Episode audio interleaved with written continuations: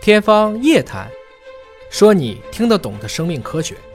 欢迎各位关注我们今天的节目，我是向飞，为您请到的是华大基因的 CEO 尹烨老师。尹烨老师好，哎，向飞同学好，今天我们是跟网友互动的时间，有一位网友叫做开尔里询问说：“尹烨老师啊，网上流传欧洲将新生儿用冰水和血进行洗礼的这个视频，看起来觉得挺不可思议的啊。说这么小的孩儿就就在冰里边儿、水里边儿，这有益免疫提高吗？还是说因为欧洲人体质跟我们不一样啊？是不是亚洲人不对就不太适合这个了？”这没有多少欧洲人都是这么干的啊。这个它本身如果是在北欧，特别俄罗斯的，确实有这样干的。嗯，俄罗斯的人这个喜欢在零下几十度，确实还有裸泳的，还有跳雪的，但那只是少部分人。嗯，在中国的这个东北，其实这个没有风洞的一些江里面，大家也会冬泳。有冰泳的哎，啊那，冰池子里头有的。对，换言之呢，就是如果说你体质真的比较好，我们指啊，因为你长期的坚持锻炼，你会提高人体的新陈代谢，改善皮肤的血液循环，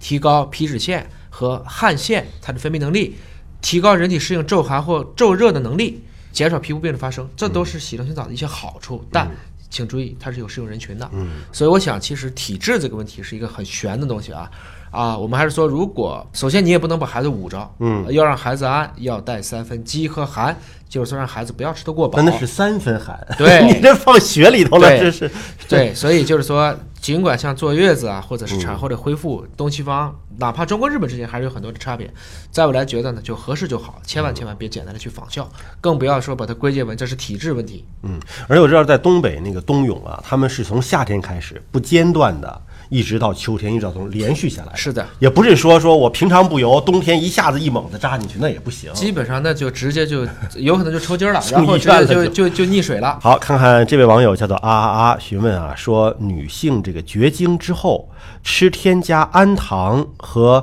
硫酸软骨素，还有硫酸软骨素啊，说这个钙片可以长期吃吗？有好处吗？这个要先到官方的正规的大医院的一些内分泌科去先做好检查，看看雌激素、骨密度到底怎么样，别瞎补。因为呢，现在很多卖保健品的，最近这个事儿还挺大。嗯，反正不管什么人，我都劝你吃，肯定不对。人人都保健的东西，那基本上就是传销了，我们可以这么理解。一位网友叫做鸠远询问说啊，关于激素的问题，说他媳妇儿啊谈激素色变，请问这个激素到底是什么东西啊？好不好啊？那么激素对儿童有什么影响啊？还有药物当中的激素是不是都是坏的？请您给解答一下。其实就属于这个比较常识的内容了啊。我还是说建议大家要看一些关于医学的或者这个生理学的基本的书。激素其实换一个说法叫荷尔蒙，嗯，这个激素多了不行，但是激素没有，这人就不存在了。也不行，哎，它是一种小分子的一种化合物质，嗯产生在人体的各个腺体。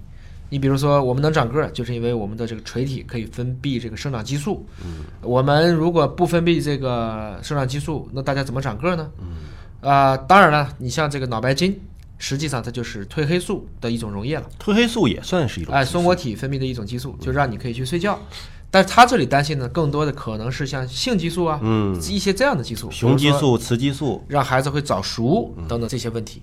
所以在我来看呢，其实这个不能叫谈激素色变，而应该是说大家要明白，激素应该是在一个合理的范围，而且要正确使用，哎，不能给孩子过早的去补。比如说，很多人说，我就这个孩子营养不好，我给他补蜂王浆，那肯定不行。可能里面有性激素。哎，它的雌激素含量就特别高，啊那可能就会出现，比如说初潮来的特别早啊，嗯乳房甚至有时候六七岁就开始发育了，大家就要去担心这样的问题。呃，我还跟这个妇科的医生聊过，说现在这个小女孩啊，十几岁的早熟的特别多，嗯，啊，到医院看病的说十几岁就发育了的，所以这个可能跟我们十生活当十中。几岁就发育成熟了的，呃十几岁就发育肯定发育育了是正常的，对对对啊吧？所以这个肯定跟我们日常生活当中接触到的这些雌性激素多可能有关系。我们一定是因为营养越来越好，所以人体会越来越早的发育。嗯，这个我们以前说过，因为以前寿命很短，只有三四十岁寿命的时候，十几岁他就要去生自己的后代了，不然就晚了。